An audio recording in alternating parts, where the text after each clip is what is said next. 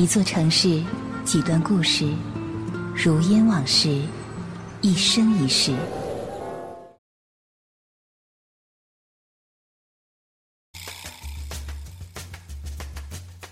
武汉四岸山镇集结了各色酒吧，骨子里张扬着不同气息：甜蜜的、狂野的、激情的，或者安静的。不同的吧注定了你的不同选择。在汉口、新天地、江滩、南京路、汉口天津路一带酒吧有点闹，而香港路、台北一路则更多清吧。武昌的酒吧大多集中在街道口。他们说，武汉是最具朋克精神的一座城。为什么？因为这座城市里超过四十所的高校吗？因为超过一百万颗年轻的心吗？也许，他们正在青春的岔路口上张望着，用不同的方式去聆听、去嘶吼、去挥霍微热的青春。然后，我寻到了武昌区的 Vox 酒吧。想要体验一把这个城市的朋克气息，地下音乐的暴戾和疯狂的气息，在轰隆巨响声中，在摇摆不定的灯光中，在尽情扭动的人群中，似乎有了冲破桎梏的力量。Vox 酒吧的后台，几个留着沙沙发型的年轻人，紧张地等待着上台。第一次，在酒吧外的小告示板上看到，除了。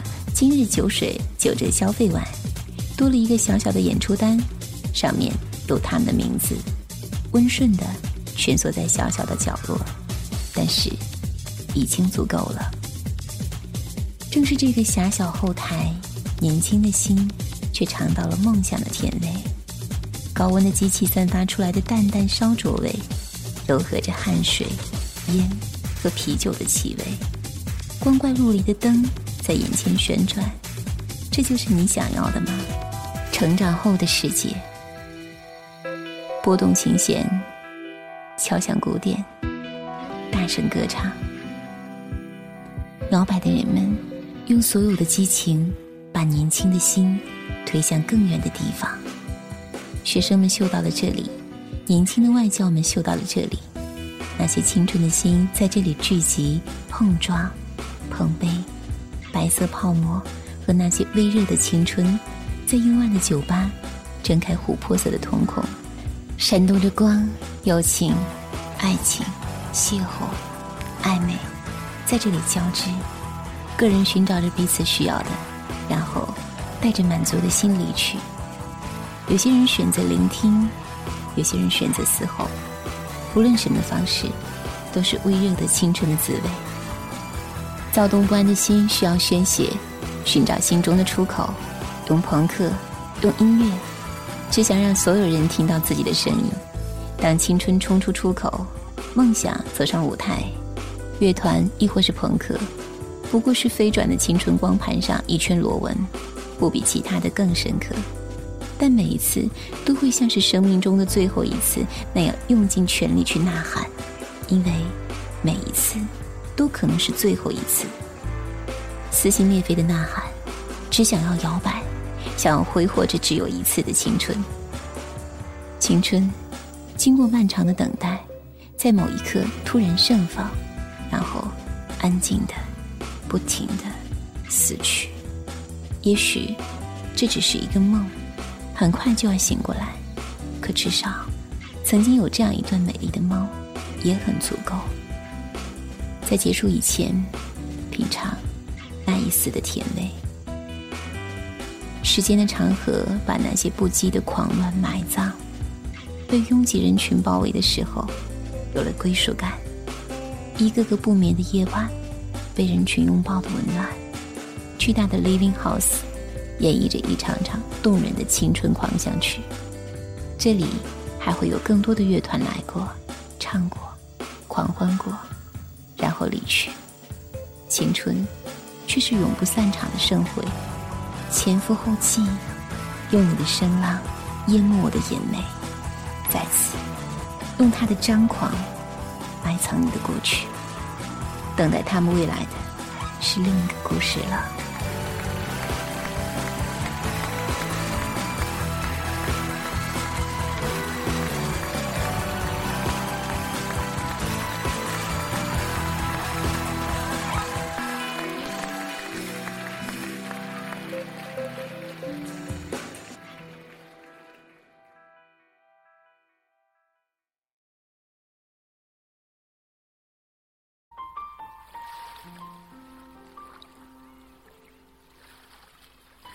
我是一只鱼，没有名字，没有年龄。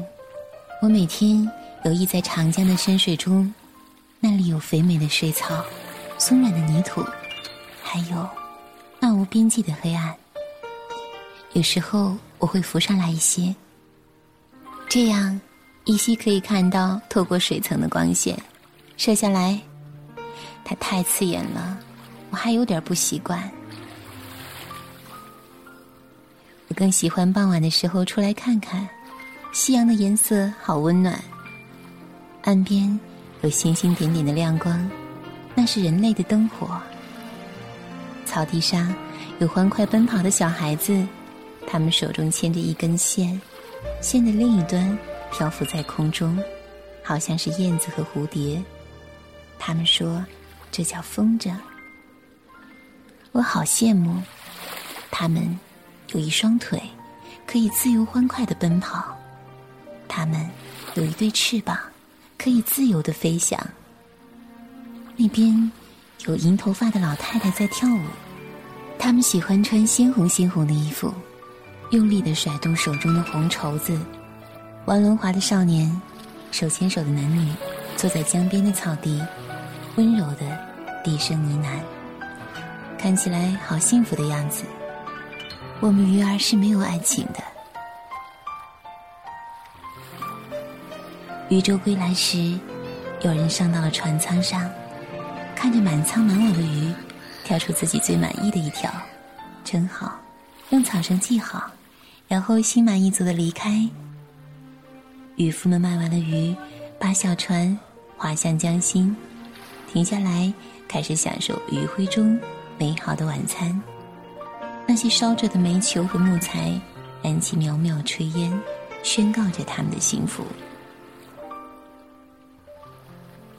渔船对于我们是危险的，所以我只是远远的看，暗自憧憬那些美好的故事。直到有一天，我厌倦了水中无边的黑暗和日复一日的游弋，于是，在某个黄昏，我选择毅然撞进那张幽蓝色的大网里。我懵懵懂懂的鱼儿兄弟姐妹们一起被拉上了船舱。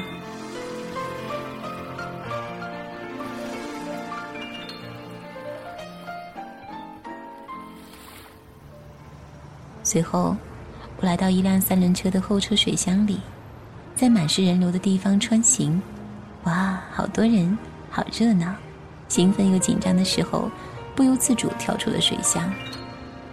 我从三轮车的后车厢跌了下来，看着继续前进的三轮车的背影，使劲的叫：“喂，你丢下我了！”可是他一点也听不到我，加大马力朝前开去，离我越来越远。没有了水，我的呼吸变得困难。我想，难道我就要死去了吗？我还没看够呢。傍晚的霞光散去，漫天的星辰淡淡的。和我潜到水面所看到的没什么不同。我无力地趴在干燥的沥青路上，身边有川流不息的人群，却没有人注意到我。我的声音越来越微弱，我好想告诉你，我在这里。我只是上岸来，想看看另一个不同的世界，不属于我的世界，从很深很深的水底。每次，在无边的黑暗中。探寻着水流的方向时，我就好想知道水以外的世界。我的世界从不下雨，我的世界没有哭泣。我漫无目的的漫游在黑暗中，没有方向，没有结果。一个男孩走过来，蹲下来问我：“是你在说话吗？”“是我是我。”我挣扎的回答，欣喜若狂。可是，他离开了，我有点绝望。还好，他又回来了，带来了一只塑料袋，袋子里有满满一袋的清水，然后把我捧起来，放到水中，我又能活蹦乱跳了。我问他，能不能带我看看这个世界？他笑了。然后，我们在满是人潮的汉口江滩边走动。他说：“那些不动的古铜的人是雕塑，那些光亮的地方，因为很多人抚摸，所以特别锃亮。还有那边竖着牌子的古铜色人，虽然也一动不动，却是真人扮演的。如果你向他身前的小框子投币，他们也许还会为你跳一段舞。还有路边那些房子真漂亮，他告诉我说，那些红砖房是原来美国的领事馆，现在的武汉市人力资源市场。那边暖黄色灯光的尖顶建筑是曾经的德国领事馆，现在的人民政府建筑群。宋庆龄的故居是那幢白色的建筑。他对我说：“我的世界，那条长江，从这个城市的西面奔腾而来，与汉江汇合，然后这座城市就被人们分为了武昌、汉口和汉阳三个镇。东汉末年的时候，荆州的刺史刘表在江北汉阳的龟山筑河越城，到了三国时。”孙权在南岸下口修筑了水军基地，那是个训练水上兵士的地方。后来，这座城市从武胜门到文昌门一带就开始兴旺起来。到了鸦片战争后，很多国家在这里修了领事馆，建了租界，汉口成了通商口岸。这些故事都很好听，是我从未知道过的世界，可是又离我好遥远。我还是开始怀念起我原来的那个世界，那个充溢着水、无边黑暗的地方。他俯下头对我说：“你在想什么？”我想承认，又想否定。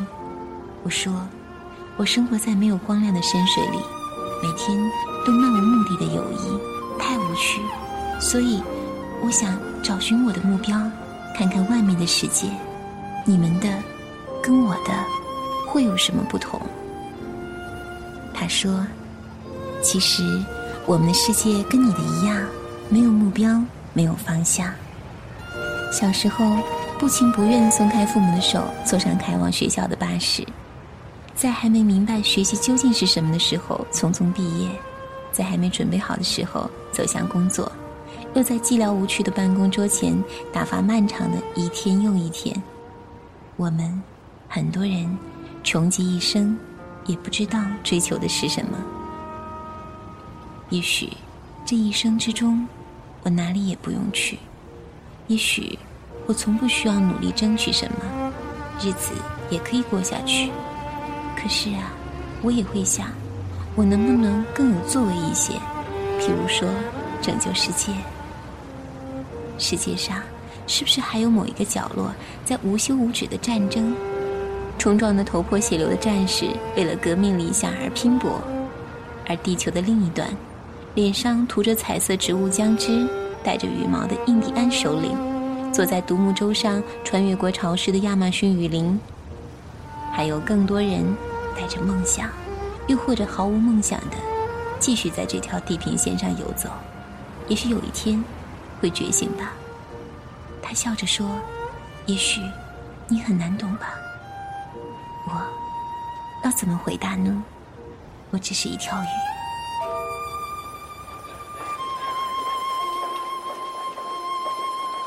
咖啡店里依然温暖，人声吵杂。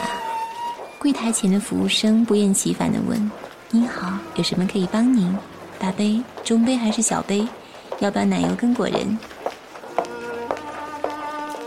这里是一个跟我没有任何关联的世界。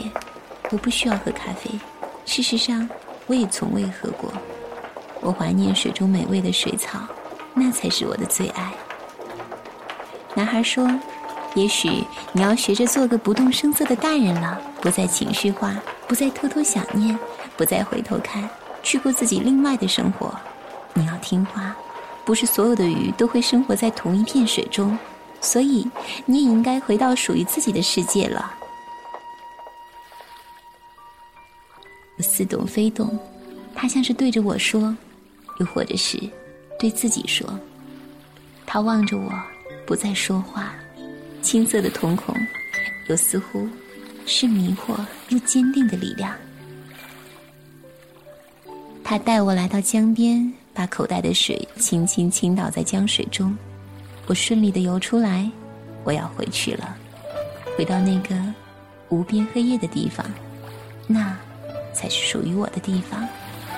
也许偶尔，我还可以再次浮出水面，远远张望你们的世界，感谢你带我的美好旅程。那些江水拍打着岸边岩石的声音，听说很像海的声音。虽然。我一辈子都没有去过，可是我依旧喜欢这里，这个让我可以安心的地方。也许你没有拯救世界，但你拯救了我的世界。我想对你说。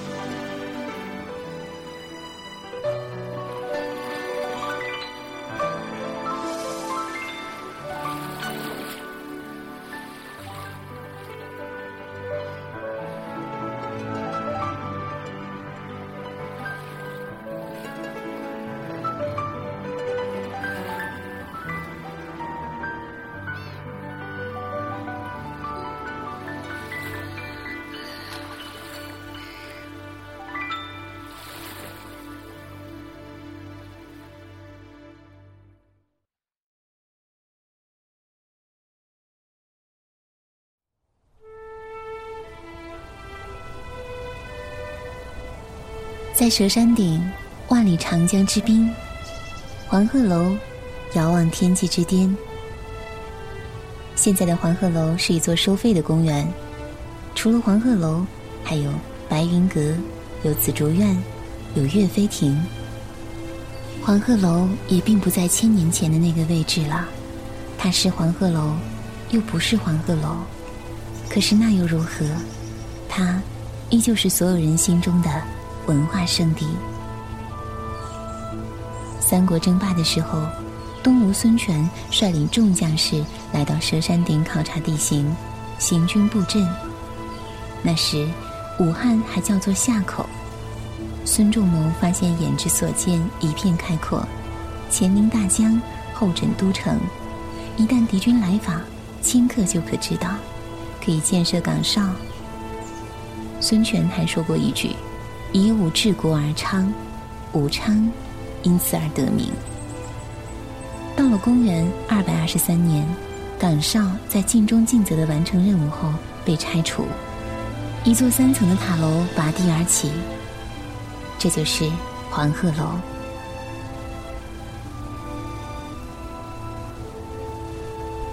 关于黄鹤楼，还有另一个传说。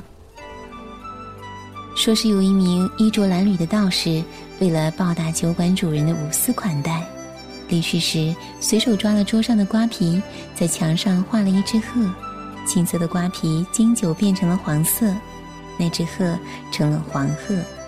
每当座上的客人拍手歌唱的时候，黄鹤就从墙上飞下来，迎着旋律节奏婆娑起舞。从此酒店生意兴隆，直到十年后。道士再次来到这里，他摸出一支玉笛，吹奏几曲，朵朵白云从天空中飘落下来，墙壁上的黄鹤也飞出来，道士跨鹤乘云而去，于是这座楼被称为黄鹤楼。这个传说不知道是不是真的，但是却从遥远的古代流传下来，让这样多的人流连至今。黄鹤楼一带逐渐繁盛起来，做餐饮的人，做小买卖的人，八方的游子和诗人，都先后来到这里。到了唐朝初期，落魄的秀才崔颢流落到这里，他也跟古代的文人墨客一般，登临黄鹤楼，望着滚滚东逝去的长江，心中浮现出浓浓的思乡之情，写下了流传千古的诗文。昔人已乘黄鹤去，此地空余黄鹤楼。黄鹤一去不复返，白云千载空悠悠。晴川历历汉阳树，芳草萋萋鹦鹉洲。日暮乡关何处是？烟波江上使人愁。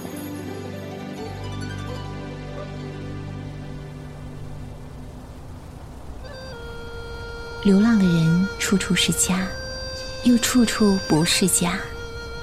崔颢对于人去楼空的无奈在心底蔓延。他想到东汉末年，因为做了一篇《鹦鹉赋》而屈死的才子祢衡，再看看自己，也是壮志难酬，漂泊他乡，不免伤怀。在崔颢之后，李白因为受到折贬，怀着沉郁的心情也来到黄鹤楼。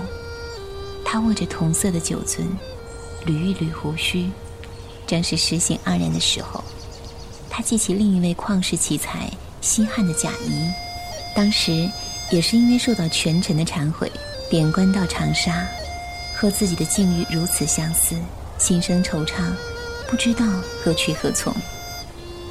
清冷月光下，黄鹤楼上飘来梅花落的笛声，那声音婉转却孤寂。李白感同身受，眼前仿佛有梅花瓣翩跹飞舞，在五月江城的尘世中淹没，写下“与史中郎倾听黄鹤楼上吹笛”。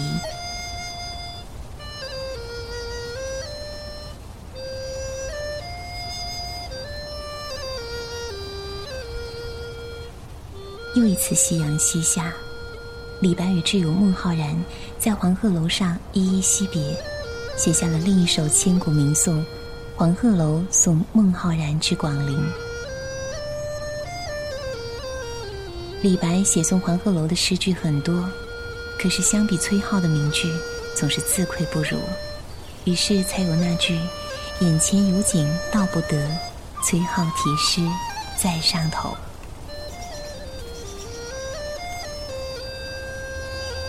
毛泽东也是到过黄鹤楼的，他的诗作显出的就是摄人的气魄。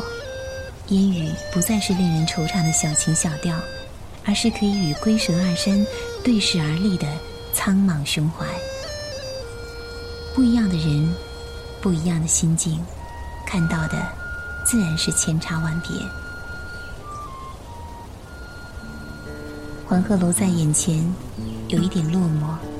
橙黄色的瓦片在绿树蓝天下闪耀的光，与对面的晴川饭店、东面的白云阁遥遥相望，却无法输进心底的忧思。没有人能够把黄鹤楼的气魄与悲愁写尽，崔颢不能，李白也不能。黄鹤楼还是那个黄鹤楼，他在晴空中睁开眼睛，不是睥睨众生。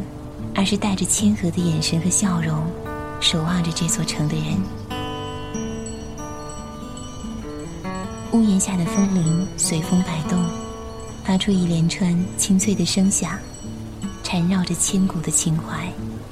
在千古的岁月中，黄鹤楼经历了无数次生死劫难，却又一次次浴火重生。黄鹤楼还有着太多故事。任凭后人书写、评说。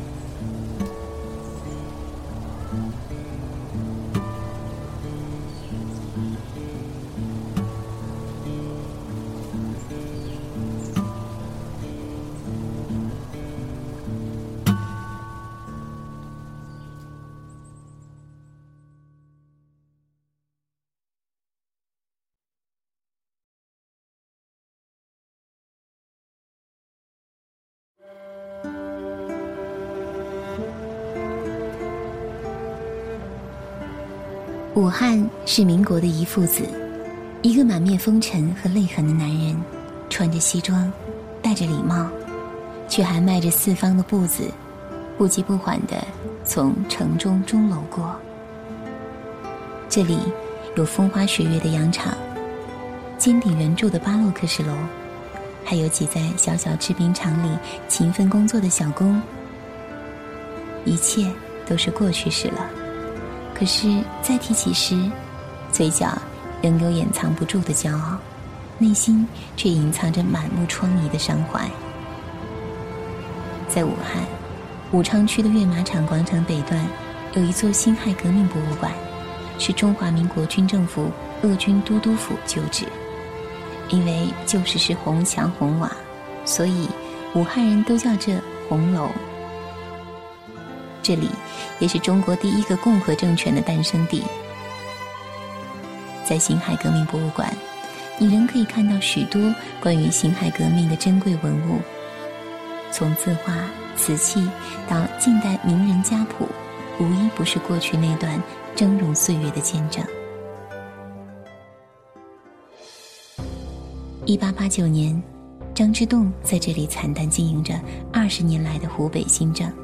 可是，国际资本到底涌入了这座内陆城市，洋务运动逐步推进，各种官督商办企业和民间资本开始不断活跃，武汉繁荣了。洋行林立的街道，到处可见琳琅满目的商品和穿着得体优雅的人。武汉一跃成为中国的第二大经济城市。那是老武汉不可忘怀的荣光。至今，你仍然可以在老人的嘴里、店铺的合影里，找到那些昔日的光辉岁月。繁荣城市的深处，必然暗藏着无可告知的秘密，那是革命党人的秘密。他们知道繁荣膨胀的巅峰历史，那个黑色苍穹下，一颗血红色的心脏。正在紧张有力的收缩着，砰，听出那暴风雨即将来临前的狂欢吧？湖北新军所正在招收兵员，新兵中有文化有知识的新青年到处可见，他们中流传着一些秘密的小报，针砭时事，言语犀利，将青年军官拳拳爱国之心燎烧起来。一九一一四川保路运动发生后，这里再也无法宁静下来。革命党人策划了湘鄂两省的起义，可惜一周后被湖北当局察觉，全城戒严。城里的人当然还可以安然地做着他们天下太平的梦，可是死亡气息早已悄悄蔓延开来。一九一一年十月，共进会在汉口俄租界宝善里配置炸弹时，不慎引起爆炸。俄国巡捕闻声而至，那些革命党人名册、起义文告的证据被收集起来。当局下令关闭四城，四处搜捕革命党人。革命党领导人大部分被当局抓获。十月十日傍晚六点左右，驻守武昌城内的新军先后发动起义，向楚望台进发。经过反复的进攻，革命党人在天亮前占领了镇司令部。整个武昌也在起义军的掌控之中了。武昌起义是惊吓黑色苍穹的第一枪。武昌起义震惊了当时的清朝廷，即便是在风雨飘摇中摇摇欲坠，却还有最后的垂死挣扎。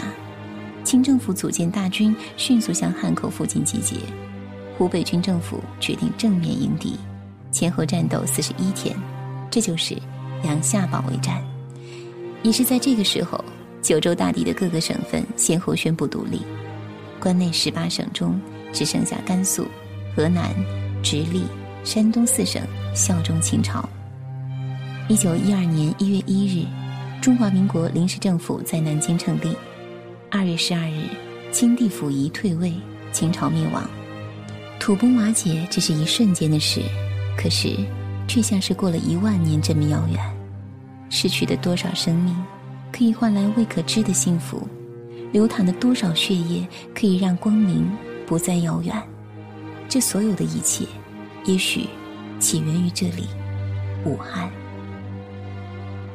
如今，手艺门没了，江汉路拆了，铁路没了，江汉关的钟换了，可是红楼还在。它在向我们悠悠的诉说一个逝去的故事，还有那些永不逝去的灵魂。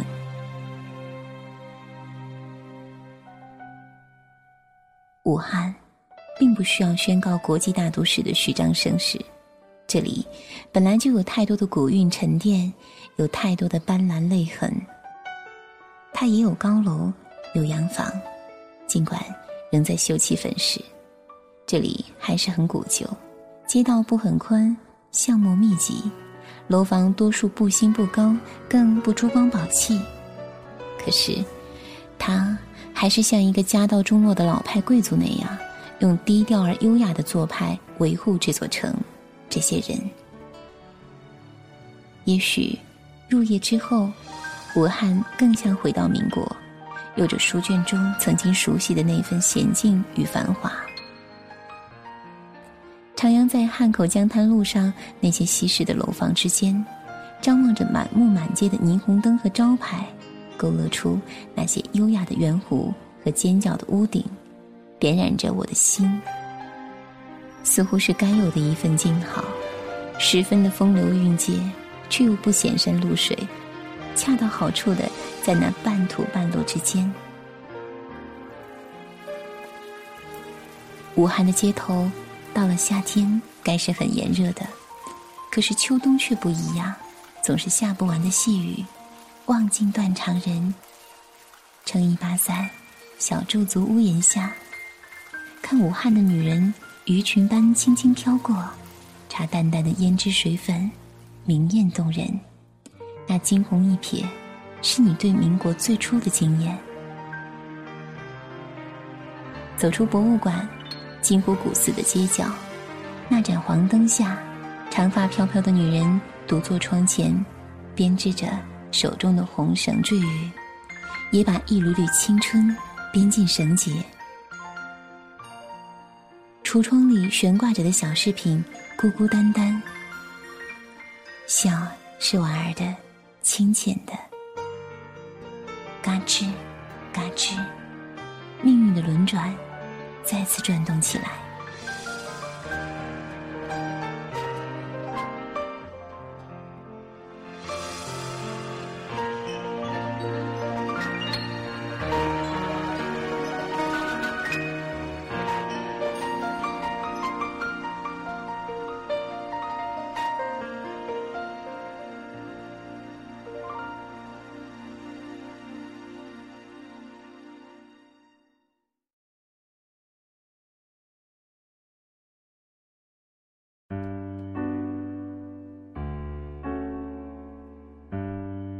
离去是为了再次归来，告别是为了再次相聚。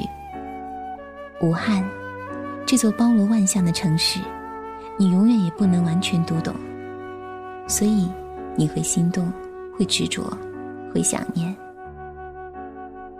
历史风起云涌，沧桑写满了街道的每一条缝隙。沧海桑田变幻，年轻的脚步跳跃在时光的前头。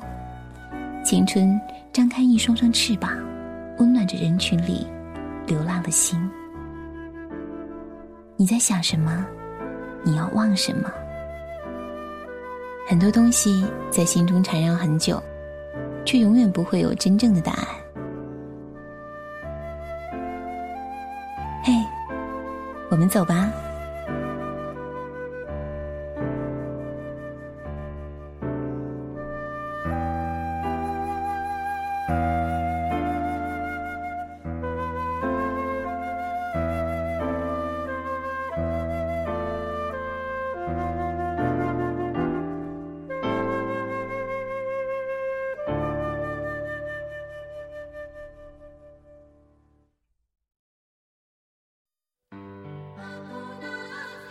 背包客有声电台线下青年旅社，围城股东招募中。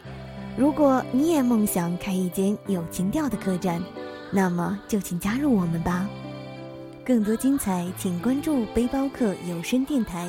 你可以关注我们的微信平台 lxtx 五二幺，新浪微博背包客有声电台。